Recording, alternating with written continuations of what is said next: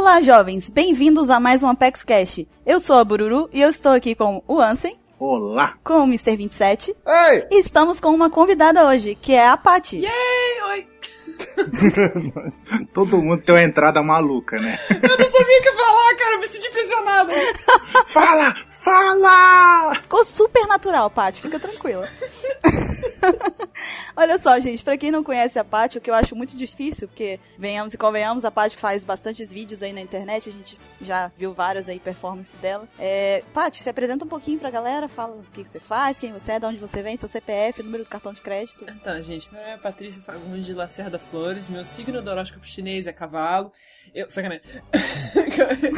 Nossa.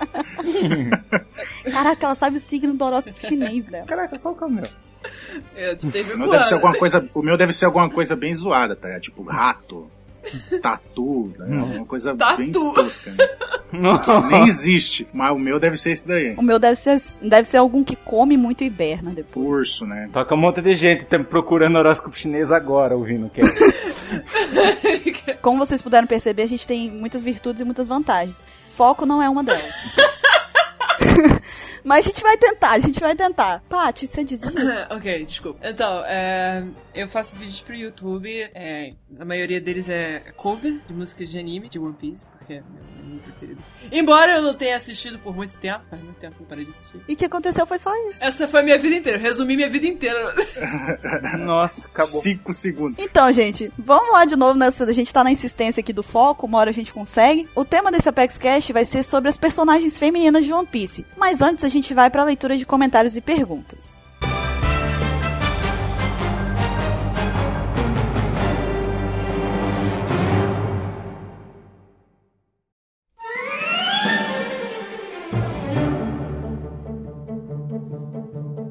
Vamos para a leitura de comentários e perguntas deste Apex Cash. Hoje eu estou aqui com a Paty junto comigo. Yeah. E a gente vai aqui primeiro para a parte de recados que vocês já estão muito bem acostumados. E eu não tenho nenhum recado excepcional hoje, a não ser lembrar vocês de assinar o nosso, o nosso podcast. É, convidar também, convidem colegas seus, amigos, para poder escutarem o Apex Cash. Ah, não tem um amigo que vê One Piece. Faz ver, não tem? Faz ver, faz. Bota isso como uma meta de vida.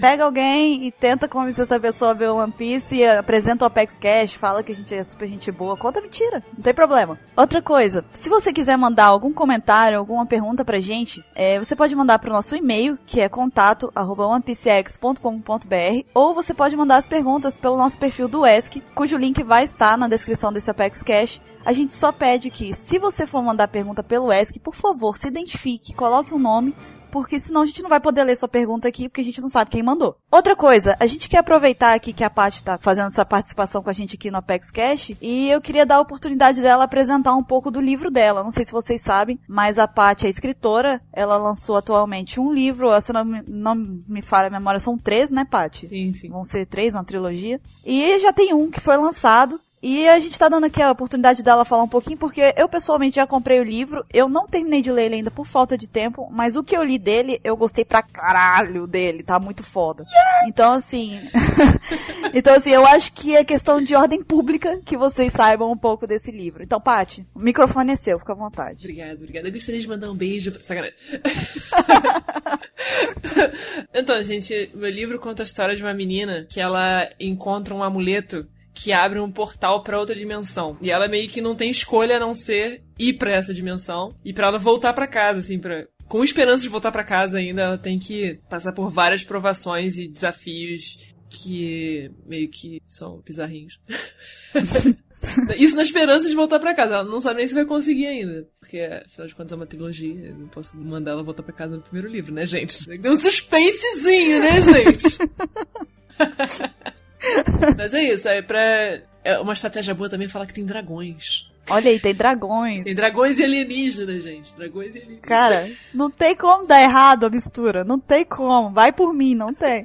É isso, gente. Então, pra vocês entrarem em contato comigo, pra vocês comprarem o livro comigo, autografado e com dedicatória, é só entrar nesse link é, do meu Facebook, falar comigo, mandar mensagem por inbox. Mesmo se você não consiga me adicionar, é só mandar mensagem inbox que eu vou ler, eventualmente.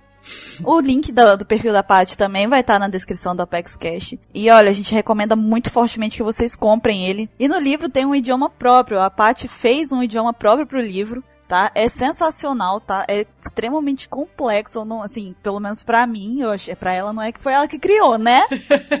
Mas não é, ela manja do negócio. Mas é, eu achei isso uma coisa que adicionou muito mais pra história. Então, não é uma historiazinha simples, não é uma trama é, que vocês vão se enjoar de ler. Com certeza é uma coisa que foi muito bem planejada, vê-se logo pelo fato de ter um idioma próprio, e que vale a pena. Então, quem tiver interesse, adiciona a parte nesse link. Se não conseguir adicionar, manda inbox para ela. Se vocês não conseguirem, de repente, entrar em contato com ela, podem mandar pra gente também. Eu tenho nosso perfil lá, o meu Bururu Apex, tem o do Baruch. É, se você não conseguir falar com ela de alguma forma, por algum motivo, fala com a gente também que a gente repassa para ela, não tem problema. Mas comprem, vale a pena. E vamos para a leitura de comentários então. É, quem mandou o primeiro comentário foi o Alex, ou Alex, eu imagino que seja Alex. E ele disse o seguinte: Olá, meu nome é Alex e eu sou do interior de Minas. Eu gostei da ideia do pacifista Tritão. Ele tá falando aqui da ideia da nossa teoria do Arlong no Apex Cash passado ser provavelmente o sétimo Shichibukai e que para ele ser, talvez ele teria sido modificado como o Kuma foi, né? Tipo, no estilo pacifista da coisa. E aí ele disse que ele gostou dessa ideia, mas que ele não acha que o Arlong seja o sétimo Shichibukai. Aí ele segue dizendo: "O Arlong odiava humanos e para ele obedecer humanos só se a mente dele fosse reprogramada como no programa pacifista. Como eu disse antes, gostei da ideia, mas não acho que ela vá se realizar. Além disso, o Oda já pegou um dos vilões barra antagonistas do East Blue para ser Shichibukai, que é o Bug. Não acho que ele vá pegar outro. Portanto, também não acho que o Kuro ou o Jin sejam o sétimo Shichibukai. Isso porque o Brasilian Cara fala sobre o Kuro ou o Jin talvez serem o sétimo Shichibukai no, no Apex Cash anterior também. Seguindo, aqui vou abrir um parênteses para discordar de algo que vocês disseram. Acho que tanto o Kuro quanto o Jin podem reaparecer e muito mais fortes do que eles eram no East Blue. Até o Bellamy reapareceu dominando o hack do armamento, então por que eles não poderiam? Voltando ao sétimo Shichibukai, se não for alguém novo, acho que poderia ser um dos vilões barra antagonistas do Paraíso, primeira metade da Grand Line. Obviamente, a maioria deles já eram Shichibukai, então esses que eram o Moria, o Crocodile, Kuma, Mihawk, não seriam o sétimo Shichibukai, obviamente nem o do Flamengo, que foi representado na primeira metade da Grand Line, mas está tendo seu arco no Novo Mundo. Então ele diz: restam a, a CP9 e o Enel. Com relação ao Enel, eu concordo com vocês. Acho que ele não se submeteria a ninguém. Sobra a CP9. Meu palpite é que o Rob Lute seja o sétimo Shichibukai. Por quê? Porque, na minha opinião, seria uma boa maneira de reintroduzir ele na história. Então, eu vou fazer só uma, uma pequena pontuação no que ele disse aqui nesse comentário, que eu não concordo que seja o Rob Lute, pelo fato de que o Rob Lute não é um pirata. Geralmente os Chichibukai são piratas que fazem acordo com o governo mundial e com a marinha, né? Eles trabalham, entre aspas, para eles, em troca de uma certa proteção e maior liberdade. E pelo, pelo Rob Lute não ser pirata, eu não acho que ele vá se encaixar como um Chichibukai. Acho que ele vai ser introduzido na história de novo de uma forma diferente. Mas a CP9 não era justamente uma coisa que eles tinham um acordo para poder ser mais sanguinários? Não era um negócio desse? Eles tinham mais liberdade de fazer o que eles podiam? Tinha, eles eram uma organização. Na verdade, é porque a CP9 é do, é do governo, né? Não é da Marinha. É uma, uma organização do governo. Como se fosse tipo uma CIA, né? Do, do governo. Mas, assim, eles têm uma maior liberdade, acho que para agir dentro dos limites do governo, entendeu? Tipo, não, não quer dizer que eles eram piratas. Né? Tipo, acho que o requisito principal do, do Shichibukai, a, a base da coisa é ser um pirata, eu acho. Se você quer ser, trabalhar para o governo de uma forma que você não seja um pirata, aí você pode entrar pra, pra CP9 ou para próprio exército do, do governo, enfim. Eu imagino que seja assim, né? Não sei. Faz sentido. Bom, o segundo comentário é do Thiago, e ele escreveu isso aqui. Boa tarde a todos. Meu nome é Thiago e moro em Fortaleza e já acompanham o Apex Cast desde o primeiro. Adorei o Cast 12, cujo tema são os membros da Chichibukai. Sou muito fã do Sir Crocodile, apesar dos meus amigos me zoarem devido à grande incógnita do que o Oda criou sobre o personagem. Sabe, esse lance de se ele for mulher e tivesse sido transexuado pelo Ivankov. Gostei bastante do repertório de informação, mas senti falta de ouvir a opinião de mais membros do Apex sobre o assunto. Cara, ele, será que ele realmente era uma mulher? Então, rola toda essa dúvida aí, sabe? Eu acho que ele era, sabe? Pode até ser, mas não acho que é o maior segredo dele, sabe? aquela coisa que fala assim, ah, eu sei um segredo seu. Tipo, qual é o problema dele ter sido mulher antes, sabe? Eu não acho que o problema seja isso. Não sei. Cara, mas o mundo é machista, né, cara? As pessoas vão passar a não respeitá-lo mais como ele era respeitado antes. Eu não acho que, tipo, o fato dele ter sido mulher, ele pode perder um pouco da moral, como você falou. Talvez seja isso. Mas acho que seria um argumento muito fraco, sabe? Mas eu acho que realmente ele era mulher, sim. Acredito que sim. Só espero que não seja esse o grande segredo. Vamos lá, continuando. Ah, com relação a algumas informações informações citadas sobre o lance de cada Chichibukai representar um animal, eu tenho que colocar um adendo aí. Adendo. Essa palavra sempre me lembra do Bossa, tá ligado? Gostaria de fazer um adendo. Gostaria de fazer um adendo. O Oda já informou em SBS que o chapéu do LOL parece um filhote de foca, e seguindo a ideia dos membros de sua tripulação que tem a temática polar, o Leopardo das Neves casa bem com o personagem. Mas o que vocês esqueceram é que o nome da família do LOL, Trafalgar, é lido em japonês como Torá Faruga, e Torá em japonês significa tigre. Hã? Ah, eu acho...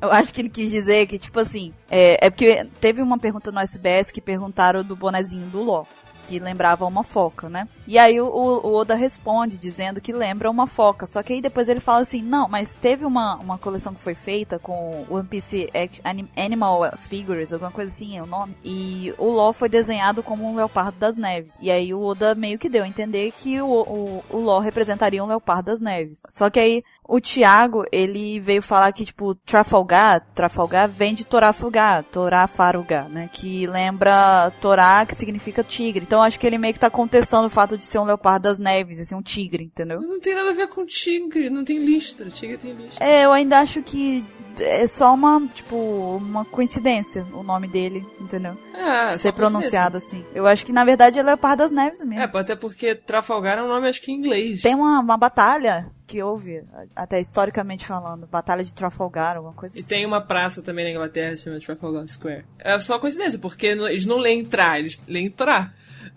Todo é TR, eles vão letrar. Mas eu, é, então, ele tentou fazer aí uma outra linha, mas uh, o próprio Oda mesmo nem falou dessa possibilidade no SBS, né? Falou só sobre a foca e o Leopardo das Neves, então. Mas valeu, valeu a, a opinião, né? Realmente. É, quanto ao bug, acredito que a inspiração seja a palavra bug, que em inglês significa besouro ou inseto. É, aí já faz mais sentido. É, bem mais. Deu um bug no meu Windows. Ah! Ah! Ah! Um dia eles vão me expulsar do cast. eu só rio. Eu só observo. só observo essa zoeira. Observa não, escuta, né? Enfim. acho que eu também vou ser expulsa depois dessa, cara. Tá todo mundo bem, não vai ter mais. Acabou o cast por causa de elenco, tá ligado? Vai, foi todo mundo contratado pela praça, cara. Até os convidados do cast estão sendo contratados pela praça. Assim. uh, quanto à minha opinião sobre quem é o sétimo Shichibukai, surpreendam-se. Acredito que seja o Marco. Faz sentido, pois ele entraria para poder eliminar o Barba Negra e assim vingar a morte do Barba Branca e do Ace. Além disso, ele tem um animal como tema, a Fênix. No mais, continuem com um excelente trabalho. E peço novamente para que façam um cast sobre as Akuma no Mi. Olha, essa teoria dele do Marco eu até acho legal. Eu acho que faz um pouco de sentido. Se for pra, pra gente ver que quem poderia ser o sétimo Shichibukai, eu, eu até concordo um pouquinho com os meninos que falaram do Arlong, mas eu gostaria mais que fosse o Marco. Também acho mais legal que seja. A motivação até que o próprio Thiago deu aqui é uma boa motivação. E o fato dele também já ter um animal como tema, já, né, tem um adendo a coisa. Gostaria de fazer um adendo. O adendo.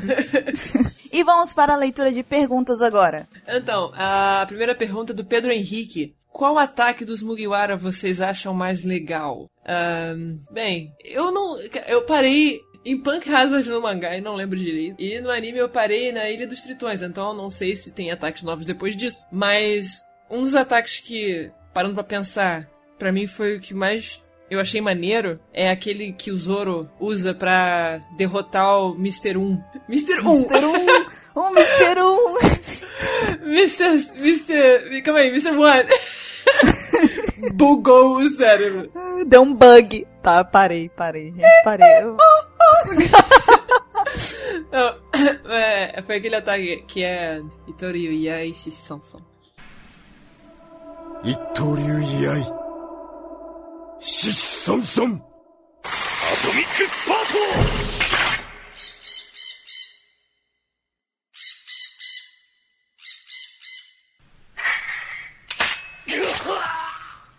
Uh, ah, eu achei maneiro porque, por causa da simplicidade do ataque, não teve aquelas palhaçadas de ficar fazendo toda uma dancinha, toda uma parada assim pra perder tempo, sabe? Ele não perdeu tempo, foi um negócio simples, rápido e eficaz. Ele derrotou o cara com um golpe, ele nem tirou a espada direita da bainha. E foi muito épico aquilo pra mim. Cara, uma coisa que eu queria comentar também desse momento, tipo, que isso acontece em Alabasta. E antes tem aquele filler da garotinha que, que escutava o dragão, alguma coisa assim. Sim. Daí tem, tem uma parte que eles ficam presos numas correntes, assim, de aço. Tá ligado? Eles estão no navio, tem vários navios prendendo eles com corrente de aço gigante, assim. Aí o Zoro corta sem problema nenhum. Tipo, eu consigo cortar qualquer coisa, ele fala isso no filler, assim. Aí chega em Alabasta ele não sabia cortar. Aí ele aprendeu com, com, com o Itori e aí eu fiquei, hã? Peraí. É, eu vou também falar aqui o meu, meu ataque favorito. Na verdade, eu acho que tem muitos ataques. Olha lá, eu fazendo aqui politicagem. Eu acho que tem muitos ataques muito bons, realmente. Eu vou dar uma de fangirl aqui, que eu acho que um dos ataques mais legais é o da Robin, que é, uhum. por acaso, a minha personagem favorita, né? Isso não tem nada a ver, é totalmente imparcial, mentira. mentira. Mas uh, eu gosto muito do ataque dela, o, o Clutch.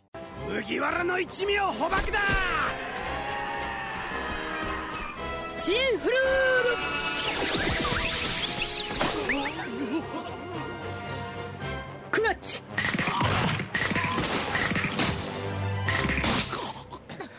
Eu, eu gosto assim, por causa do barulhinho que faz, sabe? Ah, agora, agora tá todo mundo imaginando a Bururu uma maníaca sabe? Uma maníaca, tipo de só, assim, gosto de ver osso quebrando. Não é isso, é, é legal, o, o sonoro do clutch já faz o sonoro do osso quebrando, entendeu? Então eu acho legal essa brincadeira da, de palavras. E sem contar que eu acho um ataque muito legal. Cara, a gente pensa assim, pô, é, é só o clutch, mas cara, ela tá quebrando a coluna do cara, sabe? Se, se não fosse o One Piece onde ninguém morre, todo mundo que ela atacasse morria. entendeu? Que quebrou quando no mínimo tava paralítico. Então, é um ataque simples, mas é muito foda. Ela é minha personagem feminina favorita, então concordo com você. Aí, tá vendo? Cara, a Robin é uma diva. Acabou, acabou. Acabou o assunto. É, então, vamos para a próxima pergunta, que foi o Rafael que mandou. Ele disse o seguinte: Vocês acham que vai ter algum casal em One Piece? Né, né, né, né, né, né. Olha só, Rafael, é o seguinte: você e mais uma grande quantidade de pessoas acreditam que vai ter algum casal em One Piece. Então eu vou dizer o seguinte: já tem casal em One Piece, tá? Tem o Roger e a Rouge, né? São um casal. Vamos lá, quem mais? Em algum determinado ponto, a mãe do Luffy e o Dragon também foram um casal. Então, assim, tem, existem casais em One Piece, né? Mas não acho que vai haver romance entre os Mugiwara, que eu acho que foi isso mais ou menos que você quis saber. Eu não acho que vai ter, entendeu? É, o Oda, eu não me lembro onde que ele falou isso agora. Vai falhar essa referência para vocês. Mas se não, se não me engano, o Oda já mencionou que esse não é o foco de One Piece. Não é o que ele pretende apresentar em One Piece, até porque ele já disse também que One Piece é um anime essencialmente para meninos. Então ele não vai ter romance. Então eu acho que não. Que não vai ter casal em One Piece. Apesar de que é, a gente viu agora em Dressrosa tem o Sai e a Baby Five. Que se você não acompanha o mangá, eu acabei de te dar um spoiler, Paty. Pode fazer, por favor, o, o som do spoiler.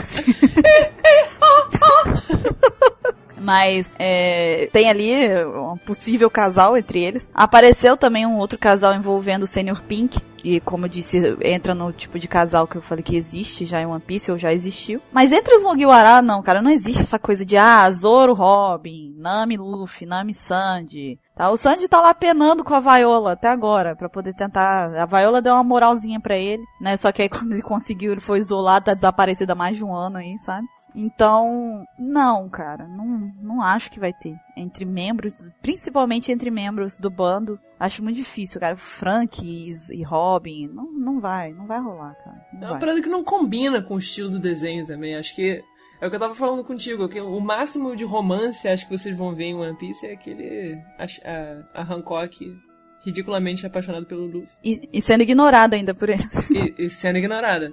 Tipo, a não ser que seja um romance desses, que tenha um, um fundo de comédia, você acha que não vai ter um romance meloso, não.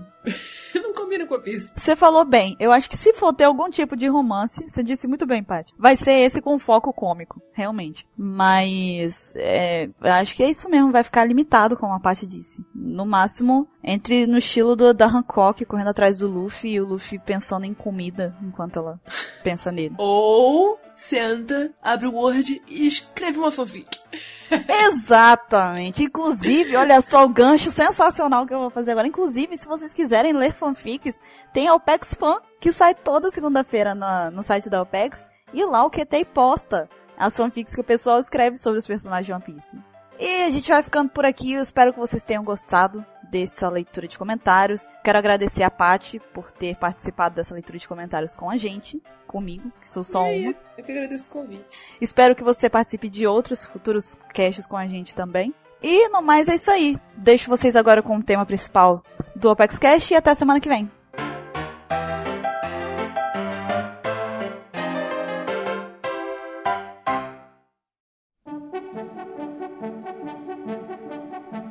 Muito bem, voltando então para o tema principal desse Opex Cash, que é personagens femininas de One Piece. Eu me senti na obrigação, na necessidade aqui de reforçar o time feminino nesse cast, principalmente. E por isso, e por outros motivos, obviamente, a gente convidou a Paty para que ela possa aqui também dar mais uma opinião feminina em meio a tantos homens, né, que estão na OPEX. Diferente dos outros casts que só tinha macho, fedido.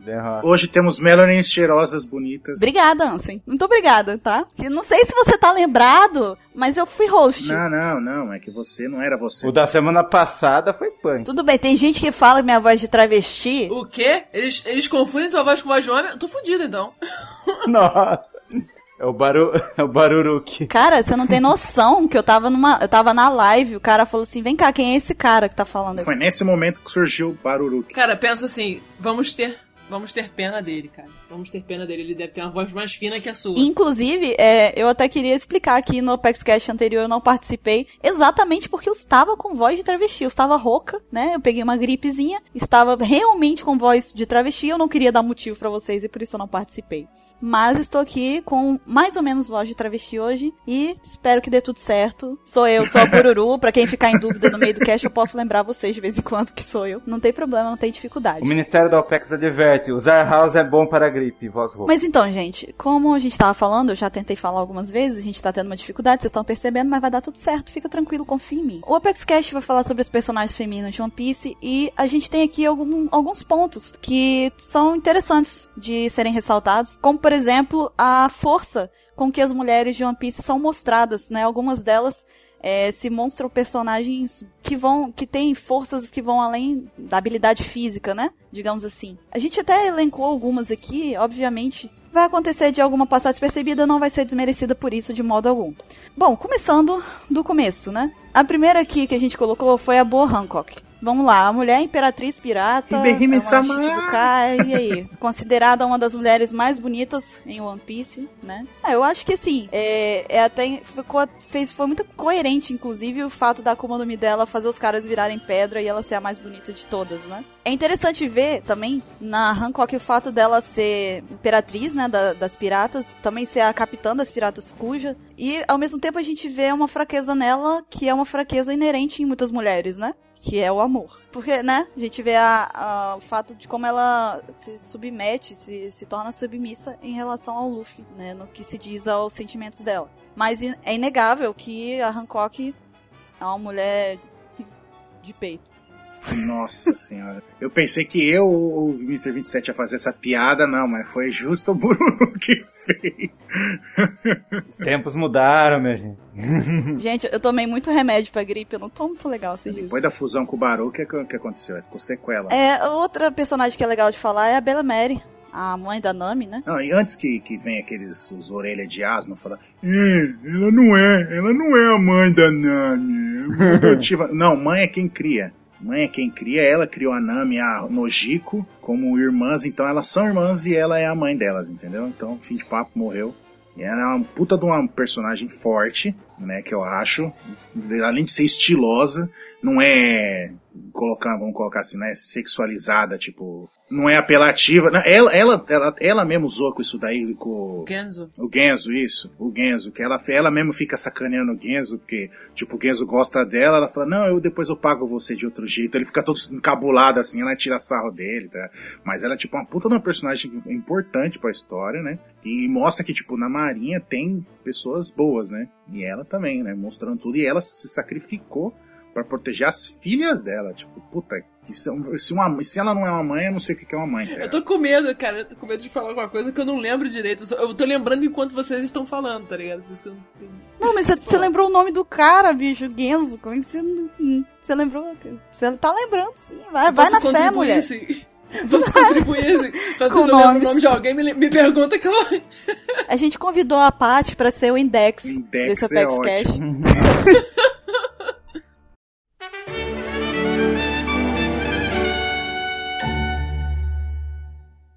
Falando ainda dessa, dessa questão aí de mãe, de quem cria e etc. É, tem uma outra mulher que é muito importante de ser mencionada, que é a Dadan. Que também não é mãe do Luffy, não é mãe do Ace, e também não é mãe do Sabo. Mas ao mesmo tempo ela teve uma influência muito grande na criação, principalmente do Ace e do Luffy, e indiretamente na do Sabo também. E é uma mulher que, que assustava todo mundo, que ela era imponente, era toda troncuda, Ela é meio literalmente esquisitona. é, a mulher era bizarra, mas você via que a força dela, é, na verdade, estava representada até no traço dela. A questão da, da força dela como mulher, como é, pessoa mesmo. E é muito, ela é muito importante para a história pelo fato de ter sido ela quem criou praticamente o Luffy e Ace, que são os personagens aí, o Luffy principalmente, que é o personagem principal da história, que a gente vê aí é, com as condutas dele e, o modo dele de pensar e etc. Então é um personagem que talvez passe despercebido, que poucas pessoas deem o valor justo a ela, mas que na verdade é extremamente essencial para próprio desenrolar da história mesmo. Ó, em katakana o nome da Dadan é, significa mãe, Deus Mãe no hinduísmo. Outra importante aí de mencionar, eu vou, eu vou me, me ater primeiro às mães de One Piece, eu acho que é mais importante já que a gente tá nesse, nesse tema aí. Outra que é importante mencionar é a mãe da Robin, que é a Nico Over. Uma mulher extremamente importante também, foi uma lá da- das intérpretes de Ohara, né, uma das responsáveis por bater de frente com o governo mundial, com a marinha e tentar desvendar, conseguiu, acho que desvendar, chegar perto de desvendar o que, que aconteceu no século perdido. E foi mais uma da- das mães que se sacrificou em nome do filho, né? Da filha, no caso. E então, não, mais uma vez, uma mulher aí. Não quero falar de peito de novo. mais uma vez é uma mulher imponente na história, uma mulher forte. E não somente pela questão física da coisa, mas sim pelos atos dela, pelas conquistas dela. Sim, sim, é legal ver, tipo, que ela, mesmo adorando a filha, né, a Robin, ela teve que se, entre aspas, desfazer, né, do, do da presença da filha para proteger a mesma, né, do daquele destino terrível que ela que, que ela, ela mesma escolheu para ela, né, de descobrir a verdade e ser caçada a vida inteira, né, pelo, pela marinha e pelo governo mundial, por ter esse conhecimento, entre aspas, proibido, né, que que não deveria ser proibido, mas a marinha torna proibido, né?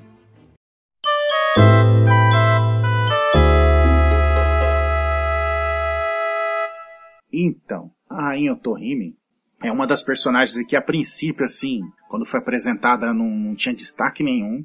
Mas ao decorrer do flashback, né, que mostrou ela, a gente foi vendo o quanto ela era uma personagem importante. hum, Tipo, não só importante para a história, né, ali da Ilha dos Tritões, mas com certeza ela vai ser, vai ser importante para a história de todo o mundo de One Piece. Pelo objetivo dela, né, e pela mensagem que ela passou, né, no- na história dela, né que, que ela, tipo, queria um mundo igualdade, né? Tipo, ah, não, não ter discriminação entre tritões e, e- e- e os humanos e nada do tipo. E ela pregando pô, a, a igualdade no pacifismo, né? Diferente do, do, do Fischer Targa que, que, que respeitava ela, mas só que o negócio dele era na ignorância. Não, vou fazer do meu jeito, né? Tanto que ele morre lá chorando, lá naquela hora que ele toma aquele sacode lá da ilha lá. E fala, não, mas não fala pra ninguém o que aconteceu aqui, porque eu não quero estragar o sonho da rainha, que não sei o que, não sei o que. E ela também, tipo, ela morre tentando preservar o sonho dela, né? Que é a união do- dos humanos com os tritões, né? E ela, tipo, a puta de uma personagem importante. Fora a referência nela, dela, né? Total do, do Martin Luther King, né? Não tem nem o que falar que, sim, que não é essa referência, né? Essa, a igualdade pacífica, né? Entre os povos. Né? É, o Oda se inspirou nele pra fazer ela. Foi muito... Além de ela ser, tipo, toda carinhosa com a filha, com os filhos. E o jeitinho dela lá de, de, de querer proteger todo mundo, até que ela dá um tapão na cara do moleque, que é muito engraçado. Tipo, ela, ela vai dar um tapão na cara do moleque, aí você, mas por que, que ela tá fazendo isso? Não, você não pode ficar com ranho no seu nariz, porque todo mundo vai achar você bobo, então você tem que limpar o nariz, não sei o que. Aí todo mundo começa a chorar, ela dá um tapa no bandido também. Deixa o bandido, deixa o bandido todo quebrado lá que assaltou ela. Não, você não pode roubar porque as pessoas vão achar mal de você. Aí todo mundo começa a chorar.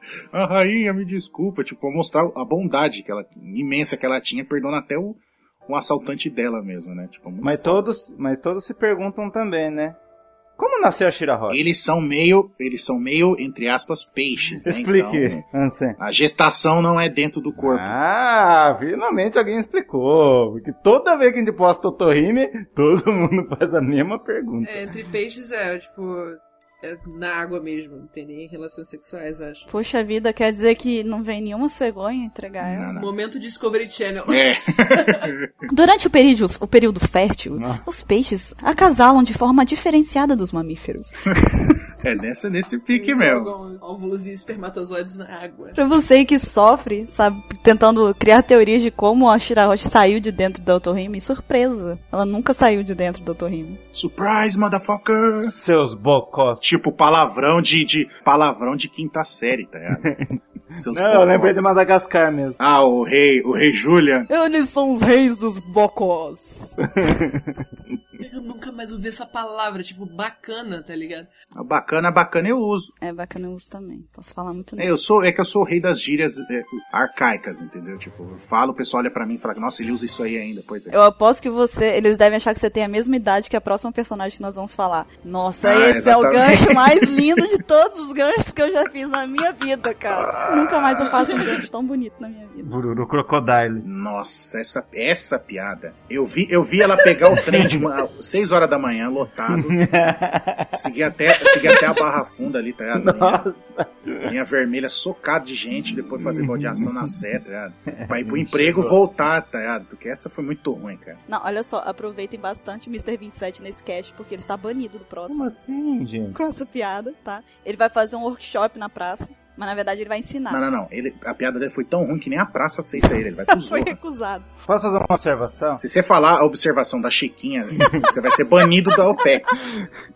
Posso fazer? Forte. Meu signo chinês é macaco. E tava até agora procurando o signo chinês.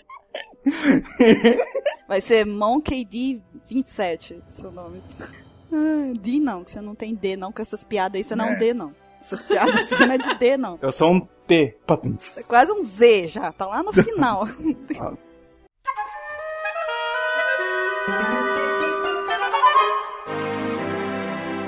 E a próxima personagem é a Doutora Kurea, que a gente sabe aí que é uma mulher extremamente importante em One Piece, até porque foi ela praticamente que criou junto com o Hiluluki o Chopper, ela, o Hiluluki lá, pegou o Chopper nos primeiros passos, né, ajudou ele. E a Kurea foi a responsável por ficar com o Chopper e cuidar dele no momento dele lá de luto e até no resto da- do crescimento dele, ela influenciou muito, até no aprendizado dele como um médico mesmo. A próxima personagem da lista é aqui a Rouge, né? Português de Rouge é a mãe do Ace. E a força dela tá justamente no fato dela ter protegido o Ace antes mesmo dele nascer. Porque como ela era mulher do, do Roger, é, e na época que ele foi executado estavam procurando uma possível cria dele, É, por assim dizer, Eu estava procurando uma cria dele já que ela estava prenha. estamos gravando o Apex Cash em 1500. Animal Planet. Um ano de... Pior que tá sendo mesmo, cara. Que tá falando de, da, da reprodução dos peixes aqui, tá? Próxima vez vai ser uma coisa aqui com um tema não, meio... Eu só peço. Não, não, não, não. Agora eu, eu, eu sacanei de propósito. Não, mas agora eu, eu tô falando. Agora eu vou falar sério. Não, não fala. Não, não desmereça hoje. Fala, Não fala que ela era a mãe do ex. Fala que ela era a mulher do Gold Roger. É, dá mais imponência pra ela do que do ser mãe do, do Okado do que, a, do que a esposa de um cara foda. Com certeza ela ajudou ele em muitas, muitas coisas que a gente não sabe ainda, né? Com certeza ela sabe. Ah, Cara, pelo que eu me lembro dela, que ela ficou grávida por vários meses. Ela, tipo, passava os meses pedindo pra ele não nascer ainda pro, pra diminuir a suspeita de um filho do Roger. né? Ela acabou morrendo de fraqueza depois que, que pariu. então, ela acabou de- morrendo de fraqueza depois que ela deu a luz ao Ace. E aí eu te pergunto, adiantou? Tá vendo? Isso é uma coisa pra gente pensar. Não, não adiantou muito. Adiantou nada. O cara chegou lá, o cara tava lá pra ser executado. Ah, ele é filho do Roger. E aí, todo mundo descobriu que é filho do Roger. Você tá vendo? Isso é pra, é pra mostrar como é que as nossas mães sofrem. A mãe vai, cria. Não, ela, ela vai, casa com o cara, correndo um risco, já que o cara é um pirata, tudo, beleza. Família não deve ter gostado, né? A família não, com certeza não deve ter gostado. Ela foi contra a família dela. teve o filho. Ela tava pra nascer o filho. Aí o, o marido dela morreu. Ela figurou, segurou o filho na barriga. Por quanto, quanto tempo que foi? Foi 20, não foi? 20? Mano. Ela ficou quase um ano com o filho na barriga, cara. Além do, do- dos nove um ano, meses. não, mais de um Mais de ano. um né, ano, então, são 12 meses, tá? Então, é o que eu tô falando. Ela ficou Aí- além dos nove meses, Ainda quase tá um ano. 12. Depois de 20 meses você vê o resultado. Nossa, que merda, cara. E aí veio o filho ser um paspalhão igual o ex. Não, mas olha só, não é desmerecendo ela não, entendeu? Ela realmente foi uma mulher muito forte. Isso que ela fez foi um sacrifício aí que a gente sabe que é inumano. Não, nem existe uma coisa dessa. Mas deve ser muito decepcionante, sabe? Tipo, porque o propósito dela, como a Paty falou, foi ocultar exatamente é, a real linhagem do, do Ace, né? Teve todo esse objetivo aí por trás de, de esconder o fato dele ser filho do Ace, aí chega lá na frente, o cara no meio da plataforma pra ser executado. Ah, é filho do, do, do, do Roger. Sabe? É, é muito frustrante, cara. É muito frustrante. Lógico que não, não desmerece o, todo o esforço dela, mas é, no- é, no mínimo uma trollagem muito grande. Mas eu acho que ela vai, ela vai ser foda, não só por esse fato, entendeu? Tipo, ah, ela não, ela teve, ela era a mulher do Gold Roger, que foi o cara mais fodão de One Piece, e teve a mãe do Ace, que foi o cara mais superestimado de One Piece. É... não, mas ela, com certeza ela fez outra coisa que a gente ainda não sabe, que mais pra frente a gente vai saber, que vai mostrar que ela é mais foda ainda. Eu falo um negócio foda agora dela agora. O quê? Ela é a única mulher com D no anime. Aí agora é aquele esquilinho. Tan, tan, tan. Trilha sonora. Mas realmente, eu, eu também acho que tem muita coisa ainda pra Ruge ter mostrado, né? Ser mostrado ainda, que ela tenha feito antes. Eu acredito que ela tenha sido uma mulher muito mais influente. E a outra, e a, outra, e a sacada do nome dela com o nome do, do, do Roger também. Que, o, que é o Roger, né? De Jolly Roger. Só que era. E, e isso que ficou conhecido, né? O nome da bandeira pirata é Jolly Roger.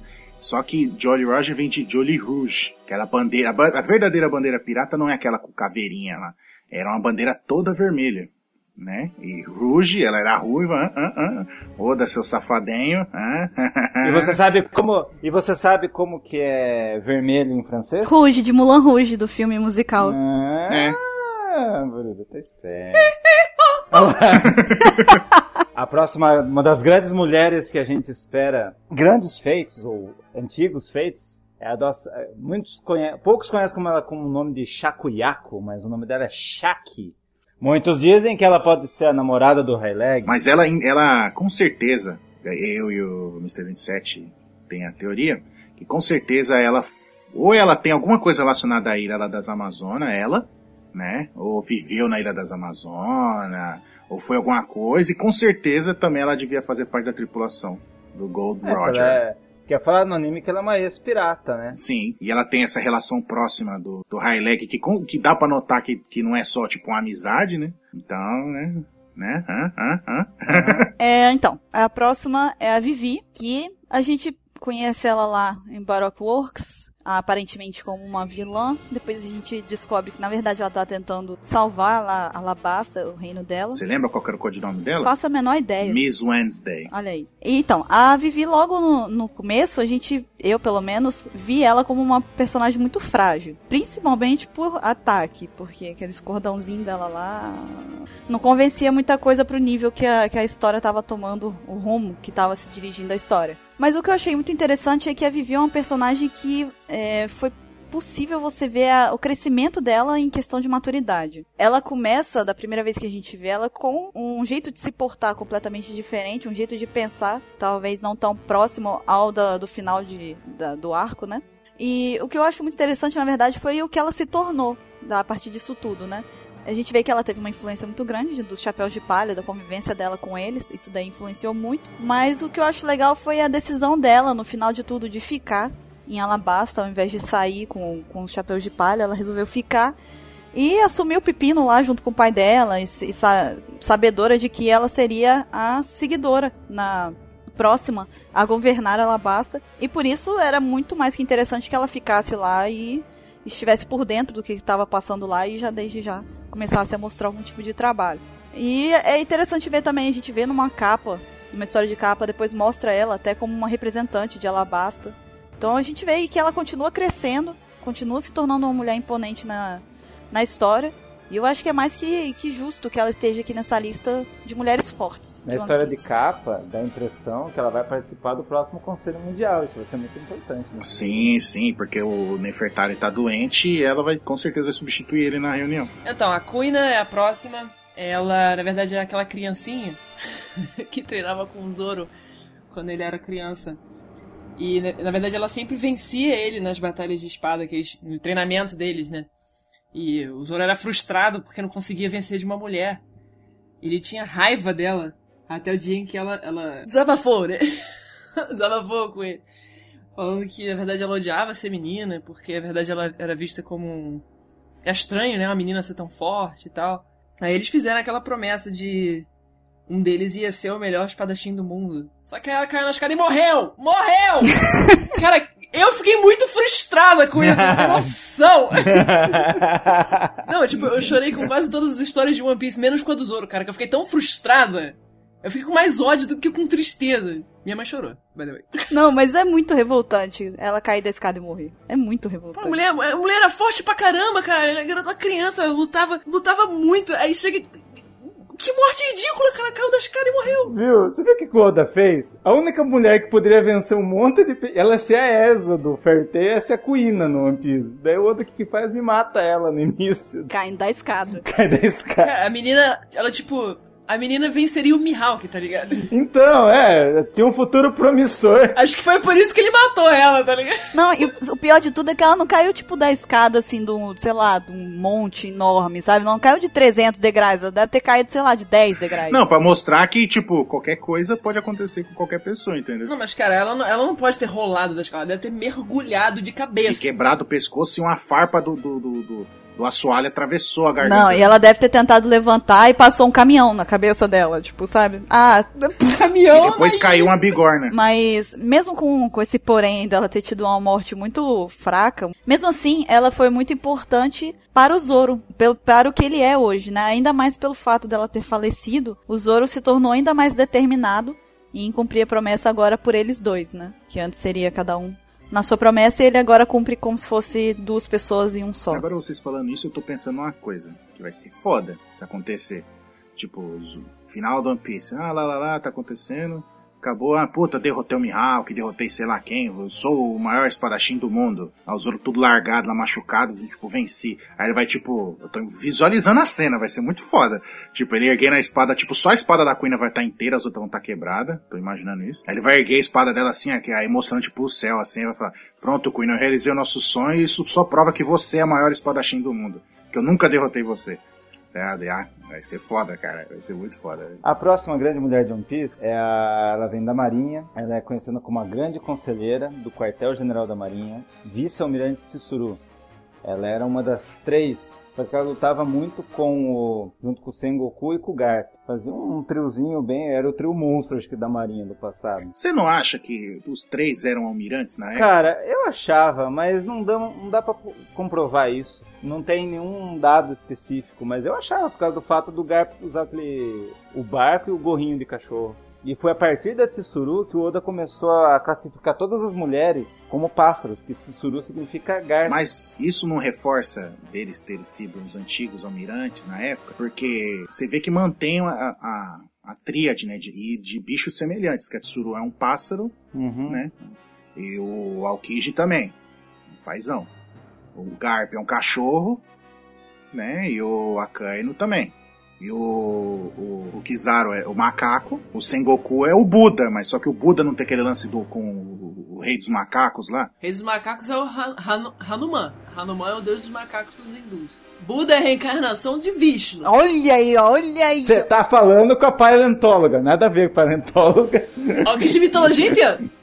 Ela tá com o livro lá, tá, tá esticando o livro assim, tá aqui, ó. Tá, Esfregando na tela. tá Tá... atacando o livro no computador. Não, não tô dizendo que ele é o deus macaco. Eu tô falando da relação do, do Buda com o deus macaco.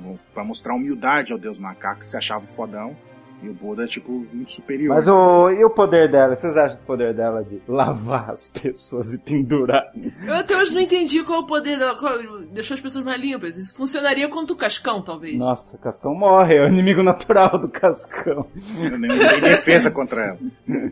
Mas o Tsuru também significa pendurar em É um japonês. trocadilho, então. Um trocadilho, é, então. Não, mas eu acho que foi. é, não, além desse, desse trocadilho safado do Oda, é, é aquela, tipo, uma piadinha, como ela tinha uma tiazinha velhinha, tipo uma vovozinha assim, é, estendendo roupa no varal, tá ligado? Tipo isso.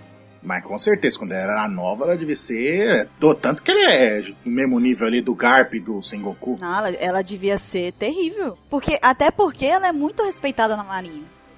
Então, a próxima mulher aqui, me identifico demais com ela. Dizem aqui na OPEX que ela tem muito em comum comigo. É a Jewelry Bonnie, que eu acho que é muito justo que ela esteja aqui, mesmo sem a gente ter visto muita coisa que ela apresentou até agora. Pelo fato da. Eu acho que, na verdade, é o motivo principal dela ser considerada uma mulher com muita força, antes de sequer mostrar é, a- atitudes, etc. Pelo que. a- a quantidade de coisa que tem por trás dela, de, de histórica, parte histórica que envolve ela, ou que possivelmente possa envolvê-la. A gente sabe aí que teve o fato dela ter ido atrás do Barba Negra e aí ter acabado virado, virou o feitiço contra ela, ela foi pega, na verdade. É, agora a gente vê, já viu ela aí andando disfarçada, escondida, com um casaquinho tampando o rosto, isso quer dizer que provavelmente está sendo procurada aí, mas a gente não sabe por quem. Então tem muita coisa que pode se amarrar a ela no futuro, então eu acho que ela é uma mulher com um grande potencial para ser apresentado em One Piece. Um né? detalhe que você, você esqueceu de comentar, que é que é o que, é que mais chama atenção nela, né? Que depois que ela foi é, derrotada lá pelo Barba Negra lá, deve ter apanhado pra caramba dele lá, que tava tudo presa, ela tudo machucada. Aí até que um dos subordinados do Barba Negra falou, não, não, um dos almirantes da marinha tá chegando, sei o que. Eles pegam e dá o pé na tábua e foge do lugar, né? E chega, quem chega nada mais nada menos que o nosso amigo totalmente passivo e calmo, né? O Akainu, né? O cara mais calmo de One Piece. Chega e fala com ela, tipo, fala, puta, vai matar ela agora, né? Chega, nossa, quando eu fiquei sabendo que você escapou, fiquei preocupado. Tipo, como assim, tá ligado? Qual é essa relação de ele ter ficado preocupado, ou entre aspas, ele, né? No caso, provavelmente a Marinha barra governo mundial, ficou preocupado com a fuga dela e ele tá ali pra, não pra prender ou matar ela, pra levá-la de volta, tá? Entendeu? Tipo, isso é estranho, vindo ainda mais do Akainu, que não tem a menor misericórdia nem com os, com os parceiros dele da Marinha. É, dá pra tirar muita teoria a partir dela. Algumas pessoas aí que acompanham o Apex Cash sabem que a gente gosta bastante da Bonnie, exatamente por esse fato. A gente faz muita teoria envolvendo ela. Então eu acho muito mais que justo que ela esteja nessa lista aqui, mesmo ela ter, sem ela ter efetivamente feito alguma coisa ainda de, de grande, né, de grande destaque. E nossa última mulher forte que iremos falar seria a Charlotte Linin, a única mulher Yoko, a Big Mom. Ela é aparentemente para ser bem forte, né, gente? E Aí tem aquele negócio, né? Que todo mundo. todo mundo fala que é igual a Boruru? Foi ele, ó. Foi ele, ó. Eu não ia falar nada disso. Ué, você não fala que eu sou o Kaido? Ei, Você fala que eu sou o Kaido, você fala, ei. eu falo que você ó, é eu vou te def... eu vou def... eu vou salvar sua cara, hein, cara. É, Eu vou livrar a sua vida agora. Por quê? Realmente é igual a Bururu, porque na minha opinião a Big Mom não é aquela gordona lá. Na verdade, a menininha de três olhos, por isso que é igual a Bururu. é três olhos, é bonitinho. Tem, eu saí de uma gorda gigante que cospe ácido pra uma pessoa menor com três olhos. É Obrigada. porque você está vigiando a gente o tempo inteiro. Ah, é com, isso. com certeza. E na minha opinião, ela deve ser a Yoko mais fraca. É porque é mulher, né? Lógico, o Oda só faz mulher ser suporte no anime inteiro. Olha só, Paty, agora eu preciso da sua ajuda. Você segura, eu bato. Olha só, quem morreu foi o Barba Branca. Não, mas tudo bem, beleza. Esse é o Apex Cash exatamente pra isso, gente. É pra vocês verem o quanto que mulheres em One Piece são subestimadas. Os próprios membros do Ope- da OPEX acredito que ela é a, a Yonkou mais fraca porque é uma Eu só mulher. quero deixar claro que eu não concordo com isso. Eu concordo que ela é mais fraca, mas não porque ela é mulher. Mas então, eu acho que a Big Mom Eu não. Eu, eu e Baruch, inclusive, a gente tava fazendo um outro Apex Cash aí, não me lembro qual o número agora. Mas até perguntaram pra gente se- qual a gente achava que era o Yonkou mais fraco de One Piece. Isso foge um pouquinho do tema do assunto, mas como o Mr. 27 falou que a Big Mom seria a mais fraca, eu não acho que seja, primeiro, justo dizer que ela é a mais fraca, sendo que a gente não viu nenhum deles lutando até agora. Não, ela é forte. Não, mas, mas você não sabe se ela é a mais forte, entendeu? Ou a mais fraca. Não dá pra saber, você não viu os outros lutando?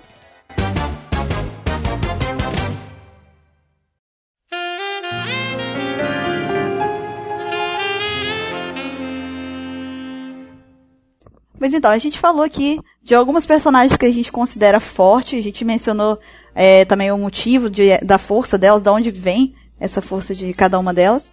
E é inegável aí que elas são realmente, como eu já falei antes, personagens de peito. E esse foi outro gancho maravilhoso que eu fiz pro próximo tópico, entendeu? Porque falando de peitos, é, a gente vai pegar agora aqui pra discutir a questão da aparência é, das personagens de One Piece. Como elas são desenhadas e tal. Resumidamente, o quesito peito em One Piece, né? Peito e quadril, né? Isso muito me interessa. Você pode perceber que no início do, do desenho, tipo, a, a, a Nami era desenhada normal. Aí, tipo, a cada episódio foi um negócio progressivo, tá? Não foi uma parada de uma hora pra outra. Progressivamente ela foi aumentando peitos, peitos, quadris e foi diminuindo cintura. Foi aumentando, aí chegou na, sala, na saga de Sabaody lá, ela colocou 7 litros em cada peito. E arrancou todas as costelas, só ficou com uma. Puberdade. Eita, pô, caraca, é muito hormônio, cara. Puberdade e cirurgia plástica são coisas A diferentes. time skip da Nemi foi cirurgia plástica. Foi, ela passou um tempo com o Dr. Ray.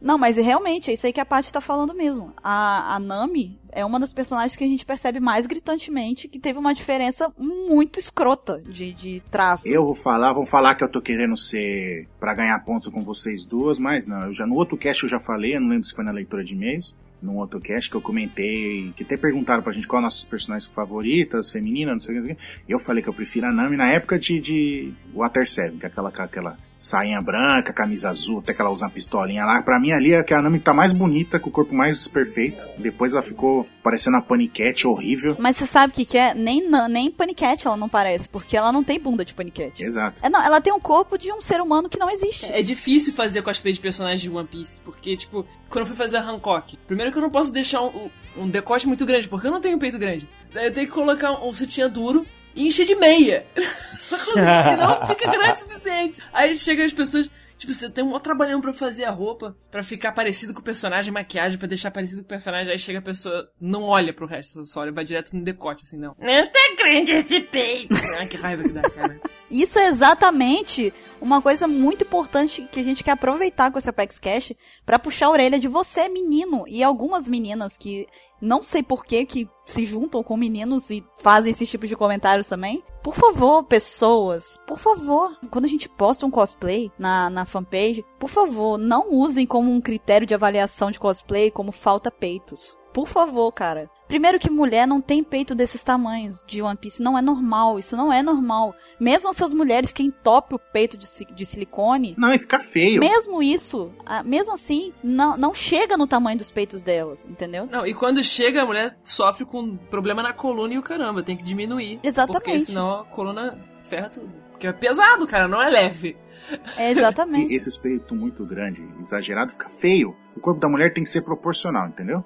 Se é uma mulher é alta e ela tiver os seios fartos, tudo bem. Se combinar com o corpo dela, fica Não, bonito. cara, mas sério, a gente até. É importante até que a Paty esteja aqui, porque ela, ela é uma cosplayer, faz, já fez alguns cosplays de One Piece. E ela mesma falou que isso é super chato, cara. Eu nunca fiz cosplay na minha vida. E eu digo mais, eu não, eu não animo de fazer cosplay, de- principalmente de One Piece, porque eu tenho certeza que o primeiro comentário que eu vou escutar vai ser falta peito. Porque eu também não tenho peito grande. Não me importo nem um pouco com isso. Mas eu não acho que isso deve me impedir de fazer um cosplay. Entendeu? Até porque, gente, cê, cê- quando você vai fazer cosplay do Jinbei, você vira um tritão. Tinha umas paradas que não, não, dá- não tem como colocar em cosplay. Tipo, peito é uma coisa delas, porque peito é um negócio do seu corpo, tá ligado? Não tem como você comprar uma fantasia que tenha peitos grandes. Ele vem no seu corpo. Não tem como mudar É, você pode botar silicone, mas existem mulheres que estão bem com o corpo do jeito que é e querem fazer cosplay do jeito que elas, que elas querem fazer, cara. E aí vem gente e fala assim, nah, então não faz o cosplay da personagem. Beleza, ninguém vai fazer então. Não vai existir nenhum cosplay de Hancock, nenhum cosplay de Nami, principalmente da Robin. Gente, o tamanho do peito da Robin. A Robin também, depois do time skip ela ficou estranha. Vai ter que ser aquelas mulheres lá de. Vocês vão ter que pegar é, aquelas mulheres que, que bota enche o peito de silicone só pra fazer um cosplay e tirar uma foto. Entendeu? Sendo que tem várias mulheres aí, meninas que, que curtem a personagem, que realmente encarnam o personagem por causa de peito. Não fazem porque vão ser massacradas por comentários completamente machistas e que não tem nenhum critério de, de análise de cosplay. Inclusive, tem meninas que fazem isso. Eu já vi mulheres criticando cosplay falando falta peito. Cara, para com isso. Para de ser assim, cara. Pelo amor de Deus. Vamos lá, vamos, vamos mudar o nível de, de, de crítica na cabeça. Vamos começar a ver se realmente. é, vamos analisar coisas que realmente são, são critérios para um cosplay, entendeu? É, é igual. é, ah, o cara não pode fazer cosplay do LOL porque ele é negro. Cara, deixa o cara fazer cosplay do LOL porque ele é negro, não tem problema. Porque cosplay, cosplay é uma parada pra se divertir, tá ligado, né? Exatamente, exatamente. Se ele, a, a pessoa às vezes faz o cosplay só pra mandar foto pra página, já aconteceu também, sabe? A pessoa faz um cosplay em casa mesmo, assim, meio caseiro, só pra mandar foto, a pessoa nem compete com o cosplay. Aí vem os caras e taca pedra na pessoa, tipo, a pessoa não tá nem competindo com o cosplay, só tá se divertindo. Entra na brincadeira, vamos brincar, entendeu? É, não, é daí que vem a, a etimologia da palavra, né? Cosplay, que é costume play. Costume play, tipo, brincar de fantasia, entendeu? Tipo, o cara tá se fantasiando do personagem e tá se divertindo, tá brincando, tá, tá, tá, tá curtindo a, a- vamos colocar assim, a vibe É, o momento. do, do momento ali que, tipo, pô, tô igual o meu personagem favorito, entendeu? E, tipo, é, é isso que significa, tipo, muita gente não, não- acho que esqueceu o significado de, de, O disso, primeiro entendeu? critério que a gente escolhe um cosplay não é nem fisicamente, então, é a, é os, a primeira coisa que eu olho é os olhos da pessoa, aquela vontade que ela teve de fazer o cosplay, a- aquela cara que ela tá emocionada, a- aquele cenário que ela se preocupou, aquele detalhe na roupa que ela se preocupou. É isso, a gente primeiro olha isso. Eu acho um total falta de bom senso das pessoas fazerem isso. O que, que, que eles aprenderam com o Sandy? Cadê o cavaleirismo, os cara? Chegou, falta peito. Cara, cadê o cavaleiro? Ninguém apre- aprendeu isso com o Sandy. Não, é por isso que a gente tá fazendo aqui, tá aproveitando até essa oportunidade de estar falando das personagens femininas de One Piece, pra poder dar esse toque pra vocês aí. É, vamos, vamos mudar um pouquinho, né? Vamos deixar combinado aqui que vai parar com esses comentários de falta peitos. Vai, vamos diminuir isso daí, porque realmente a gente consegue ser melhor que isso, né? Não, não precisa se ater a, um- a um comentário tão pequeno. Vamos repensar aí, né? Realmente esquecem que, que é uma brincadeira, que você se divertir. Eu lembro que quando eu fui num evento, tinham dois meninos. Não tem muito a ver com mulher, mas é tem a ver com a diversão que é o cosplay.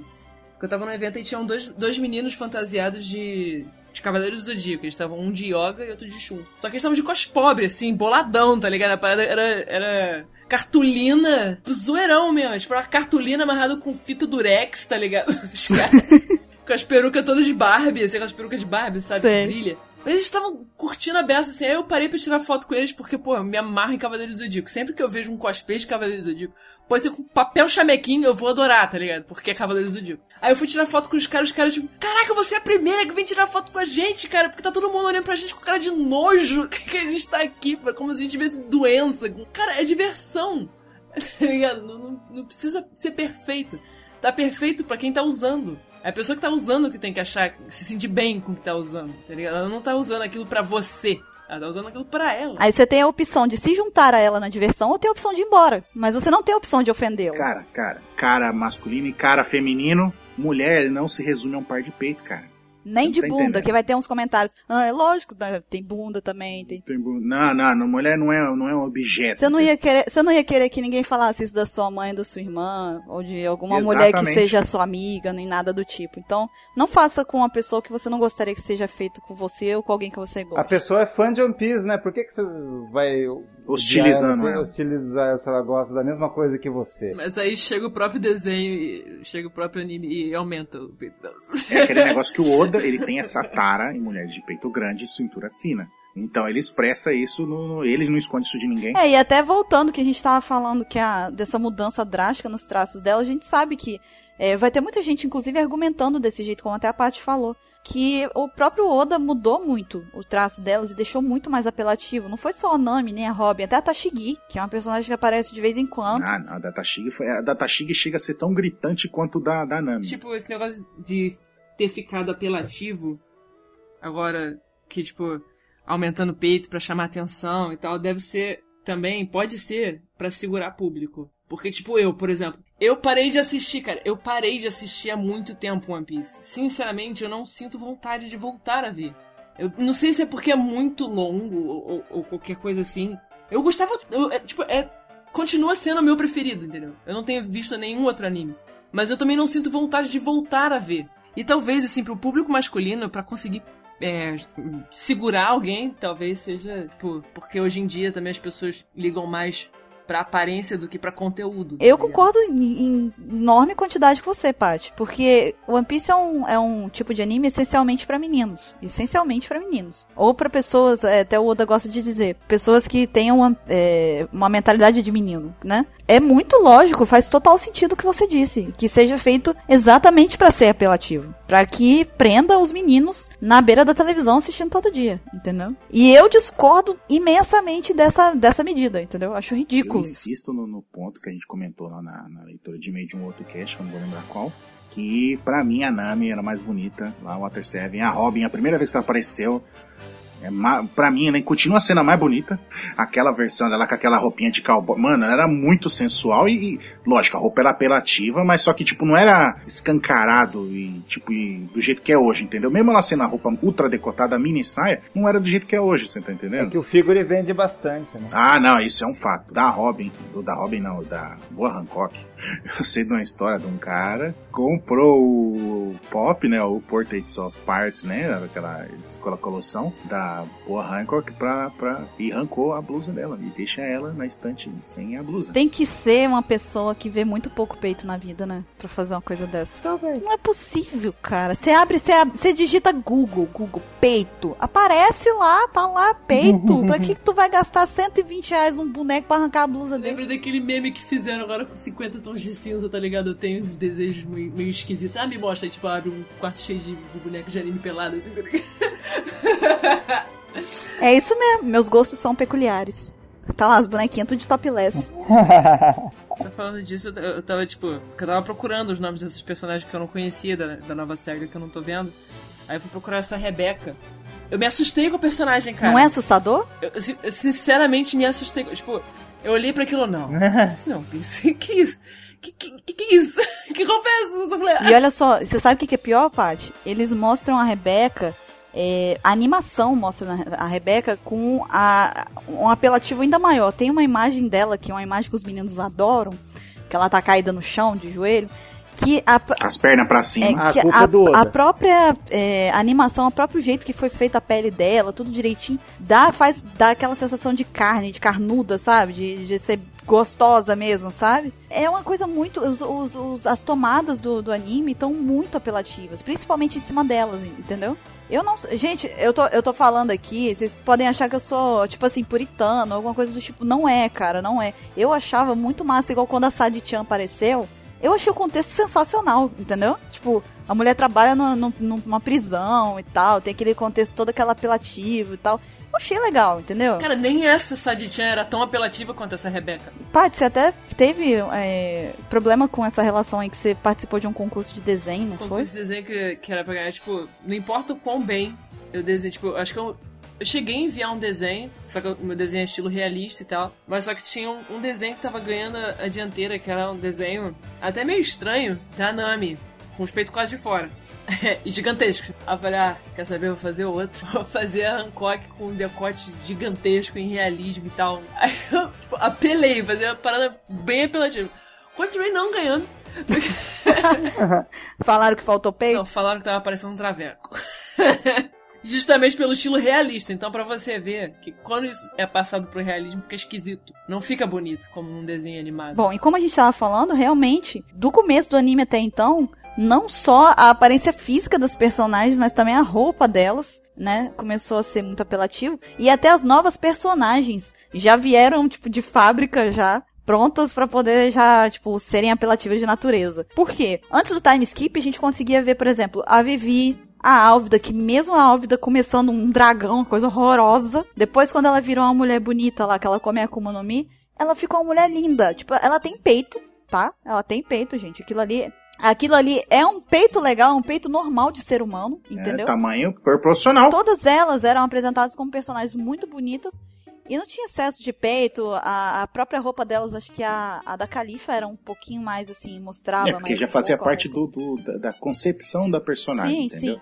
Dela ser, tipo, ah, não, ela é a secretária, né, do Ice Bang, aí tem o pessoal tem aquele fetiche secretária, não sei o quê, e ela é toda sensualizada, entendeu? Tipo, faz parte do conceito da personagem. Então, não fica escroto, fica, fica até legal, entendeu? Porque faz parte do, do, do cerne da personagem.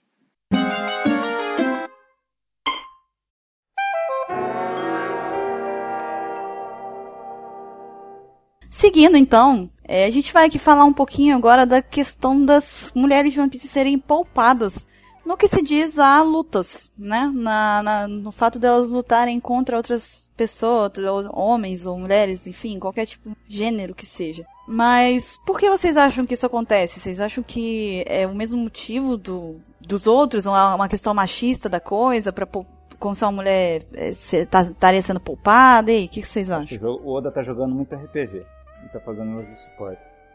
Não, eu, eu vou contra o seu argumento, porque porque suporte. Ah, não, mas não é o cara que luta, que não suporte é uma das classes, tanto em RPG de mesa quanto de videogame, é uma das classes mais importantes que tem, porque ele que def- que auxilia o grupo inteiro, entendeu? É, você nunca vai pra- numa luta sem ela. Essa- ela ou ele. Tanto que em RPG de mesa, de livro e dados, eu sempre joguei de clérigo. E clérigo, se for considerar em videogame, ele seria suporte. Entendeu? É o cara que joga proteção pra, pra arrancar menos dano do que os inimigos atacam, tipo, pra curar os aliados. Entendeu? Coisas assim desse tipo. Eu sempre joguei de clérigo, né? Suporte. Entendeu? Não tem nada a ver. Suporte não é que o cara não vai pra combate. Diferente do, do da Robin e da Nami, que ultimamente elas não, elas não lutam. É diferente.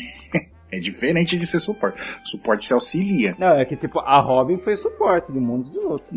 né? Sim. Mas a Nami não. A Nami, ela, ela senta, cruza a perna e fica tomando chá. Não, a Nami, dessa vez, ela foi literalmente poupada da luta, porque a gente não sabe, tipo, o que que tá acontecendo lá naquele, na, na fuzuê lá da Big Mom. A gente não sabe. Mas até então, a princípio, foi literalmente pegar, tá tendo bagunça aqui, beleza, vamos, vamos levar ela pra lá, vamos botar ela naquele canto dali e vamos poupar ela pra tirar ela da, da luta, entendeu? Foi exatamente isso que aconteceu até então. A gente não sabe o que, que tá acontecendo lá.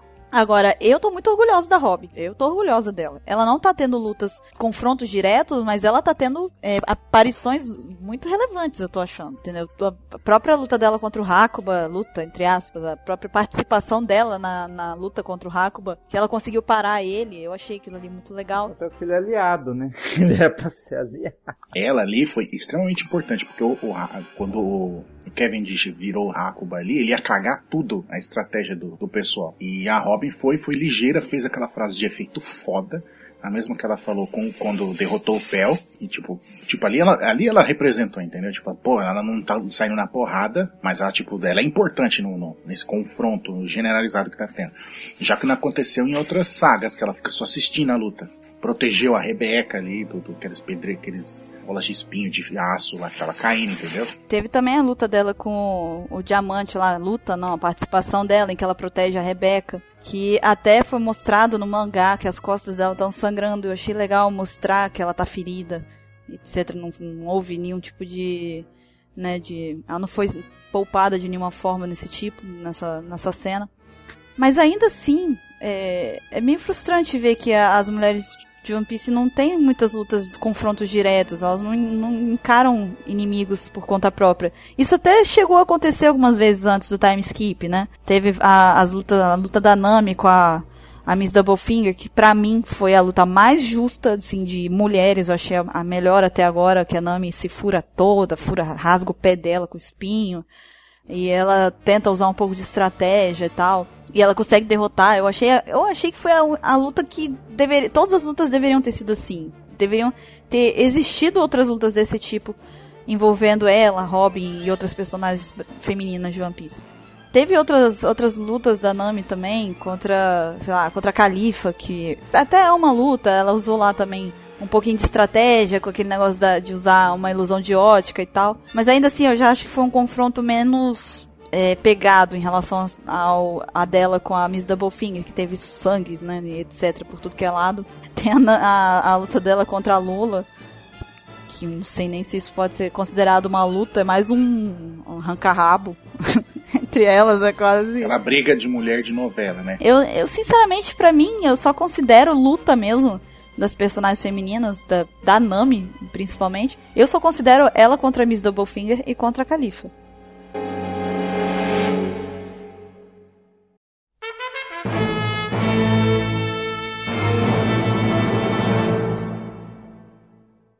Bom, é, a gente ainda listou aqui algumas outras personagens femininas que merecem ser pelo menos citadas aqui nesse cast. A gente vai fazer uma passada rápida, uma coisa rápida, com as personagens para poder a gente fazer uma menção honrosa a elas aqui, porque não são menos importantes do que as outras de forma alguma. E aí tem aqui, tem a Makino, lá da, da ilha do Luffy. Se alguém falar que aquele filho da Makino é filho do Ace, tu vai tomar uma voadora também. Aí tem também as Amazonas, de Amazon Lily que eu acho aquelas mulheres lá muito fodas. A Margarete mesmo, eu acho ela muito foda, tipo, eu queria muito que ela aparecesse mais. Eu acho elas lá são, são mostradas como guerreiras mesmo, apesar de serem ingênuas por, por viverem só numa ilha de mulheres. E, tipo, o Kuma jogou o Ruff lá pra ele treinar o hack, né? E elas sabiam hack.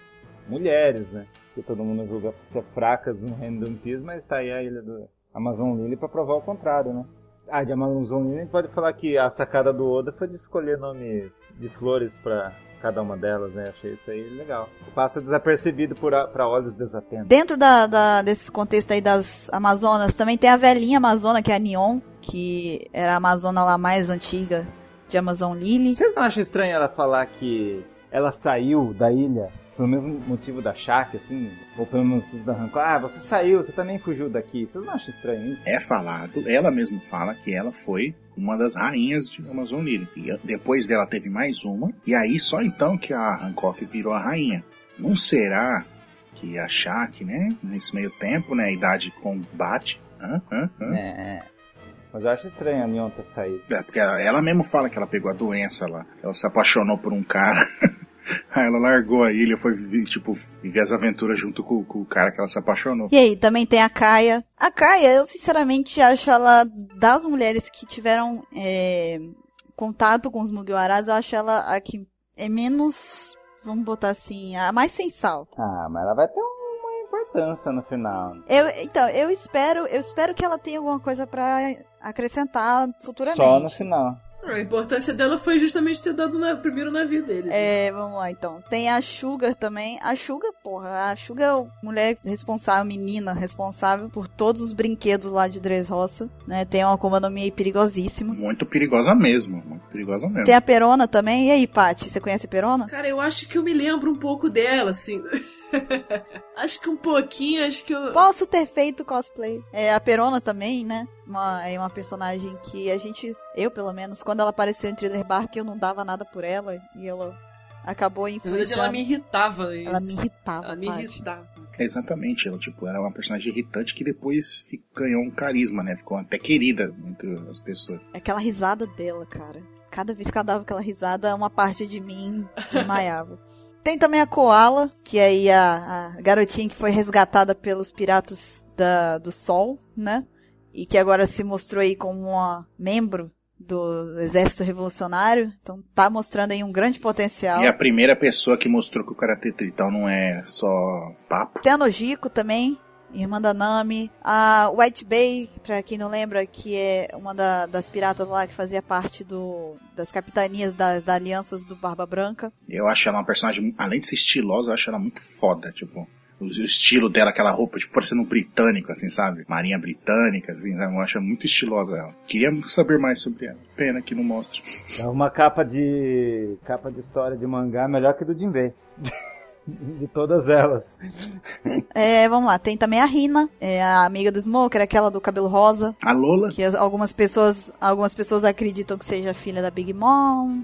Tem até na, na saga do Fox mesmo, tinha a Porsche, que tinha aquela meia na cara, assim, aquela máscarazinha na, na cara. Ah, a Domino, que também era de Impel Down. Tinha a Shindri, que era a maluca dos, dos pratos lá, que ficava atacando os pratos. Nossa, eu acho muito legal assim.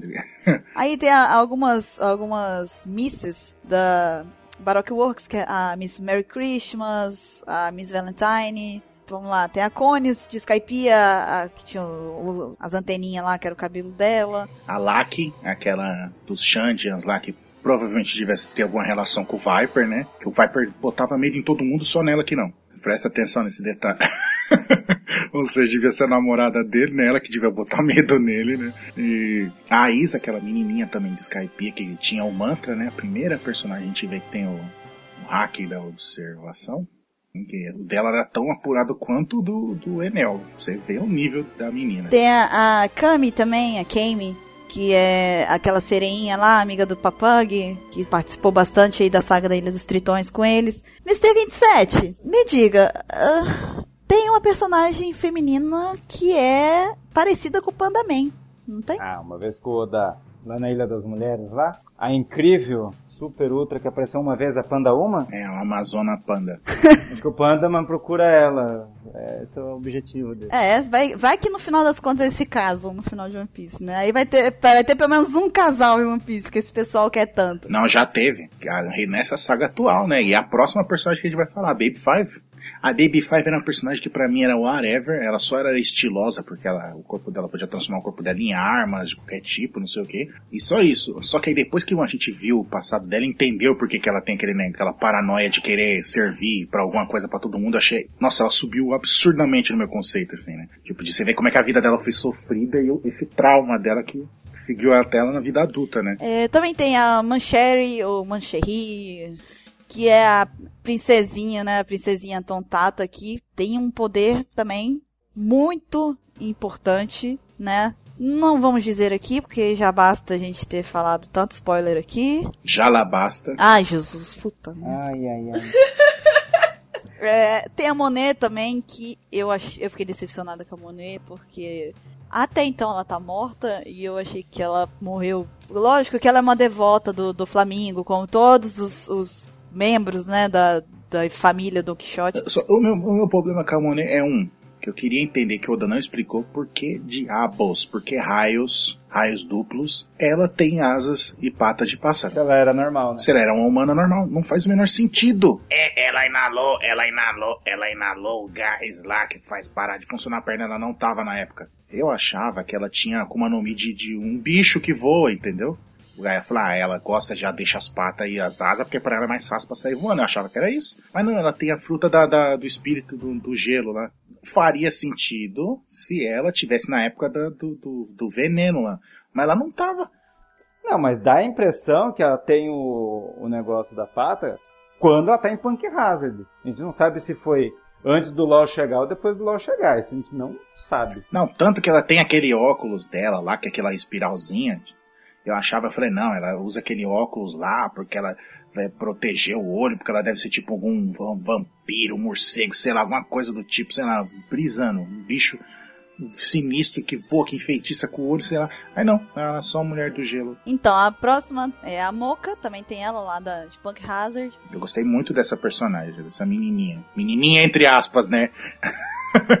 é, Eu gostei dela também, mas é porque Punk Hazard foi tão maçante que acabou que não- ela não teve o brilho que ela merecia, sabe? Que a pessoa tava, a gente já tava enjoado daquele gente correndo Mas um tipo, ali mostrou, é, mostrou, ali mostrou tipo o valor que ela dá na amizade dela, né, daqueles dos outros das outras crianças que que ela, as amizades que ela fez com as outras crianças que estavam lá, tipo, ela a ponto de arriscar a própria vida pra, pra proteger eles, tá? ligado? Puta, eu achei isso muito foda, muito foda. Mostra, mostra é, ela de longe, assim, entre muitas personagens femininas de One Piece, a Mocha tá acima, entendeu? Além dela, tem a Scarlet, que a gente tá vendo aí na, atualmente, tá acompanhando em Dressrosa. Ela também é um personagem muito importante. E tem aqui o Mr. 27 aí, fez a questão de, de destacar, sabe? Não, mas tinha que lembrar dessa, pô. Mr. 27, por favor. Eu quis falar dessa per essa personagem, mas vocês pegaram no pé na descrição que eu dei dela. Quem não lembra da Moda? Ninguém. Mas qual a descrição que eu coloquei? Garanto que todo mundo vai lembrar. Ah, é, gente, olha só, desculpa, tá? Eu vou ler, mas Desculpa, antes de ler. É a menininha do leite do Ace. Acho que o que estragou tudo foi o do Ace. É o, é o do Ace ali, que não tá legal. Da história do Ace. Por que, que você não colocou isso? Então, mas como que tava lá? Qual, quais as outras definições? Me fala. É porque, a- olha só, verdade seja dita, nenhuma definição vai ajudar essa menina, tá? Porque se você for olhar no Wikia, no site do Wikia, é, ela é descrita como é, a milkmaiden, que seria basicamente, assim, uma empregada do leite. Alguma coisa assim, uma leiteira. Hum. Então, assim, de qualquer forma, não tá legal.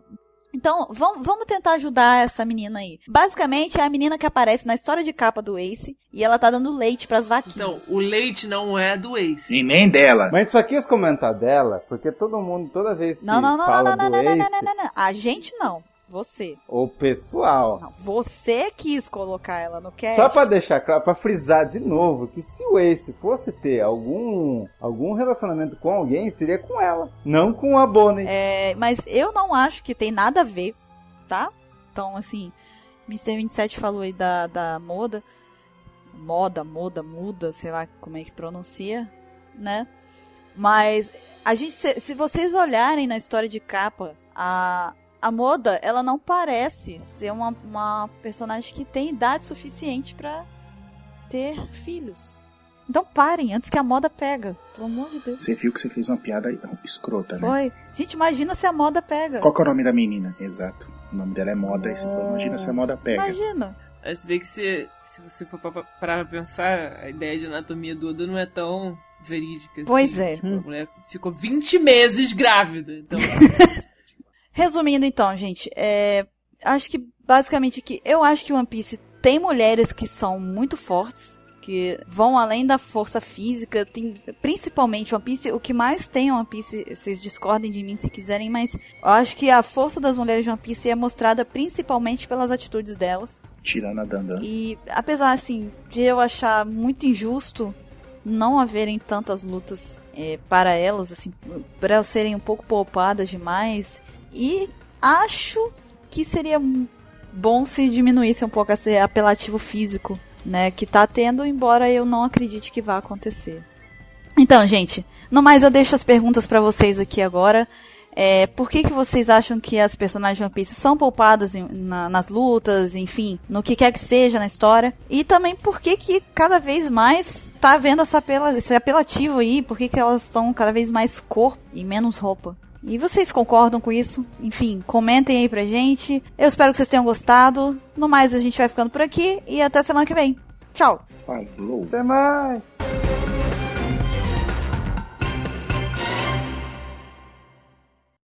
Olá, jovens! Bem-vindos a mais um Apex Cash. Eu sou a Bururu e eu estou aqui com o Ansem. Filho do Maego. Por que faz isso, Ansem? Por que faz isso? Ansem, O quê? eu tava te chamando. Olha só, você só muta o microfone. Não, eu o- fui fechar, a- eu a fui caixa encostar um pouco som, a não. porta. Eu fui encostar a porta. Como que você vai encostar a porta quando eu tô gravando? Tem outra coisa muito bacana nele, que é o idioma próprio. A, a Paty criou um idioma pró- próprio. Eita! Tá todo mundo muito legal aqui. Tem alguém que não tá mais aprendendo português. Quem sou eu? Então, vamos voltar. Adorei o Cast 12, cujo tema são os membros da Chichibukai. Sou muito fã do Senhor Coco... Senhor... Do senhor. Senhor Crocodile. Senhor Crocodile. Senhorzinho. Ai, meu Deus. Mr. 27, Oi. fala da próxima mamãe pra gente. Mamãe? Ah, Otorimi. Então a próxima é a Uhum. rainha Otorimi. A, a rainha do da Ilha dos Tritões. Ah, cara, ela foi. Pegou de surpresa. eu, tava, eu tava vendo o lance da Adoro! Eu tava vendo o lance da Shaq e você vai pra Adoro! Otorimi. Puta merda. Eu não tenho culpa que se eu tô arrumando Cara, aqui estão e o cara não tá prestando sorte que eu atenção. não sou professora. Que se eu fosse professora, eu ia pegar aquele que tá eu dormindo ta- lá no Eu tava na Agora com o Otorino. Quebrou eu no meio, mas. Vai falar do Ruge, não é o grupo, gente, não é. Nossa senhora. Não, não, não, não. Agora eu peço. Vem dançar com a gente. Agora eu peço Agora- a música do hoje. Tá tocando no fundo. Exa- Essa mesma. Essa mesmo, tá tocando no fundo agora. Galera, pera aí que olha lá quem vem vindo, virando a esquina, vem Diego com toda alegria festejando. Putz. Nossa senhora, mas tá de mal a pior. Depois eu que vou pra praça, né? Então, a próxima personagem da lista aqui é a Portuguesa de Rouge, que é a mãe do Ace. Mas a força dela. A força dela tá justamente no fato dela ter protegido o filho dela antes mesmo dele nascer. Porque como ela era. Ela era esposa? Peguete. Peguete do Gold Roger. É, a força dela tá justamente no fato dela querer ter. Querido, nossa, isso é um verbo. O fato dela ter Que, se ela querido, tivesse quisedo, vamos colocar já pra vaca. no próximo Apex Cash, teremos a presença de, do professor Pasquale aqui. Pra, pra dar uma ajuda pra gente, que não tá legal.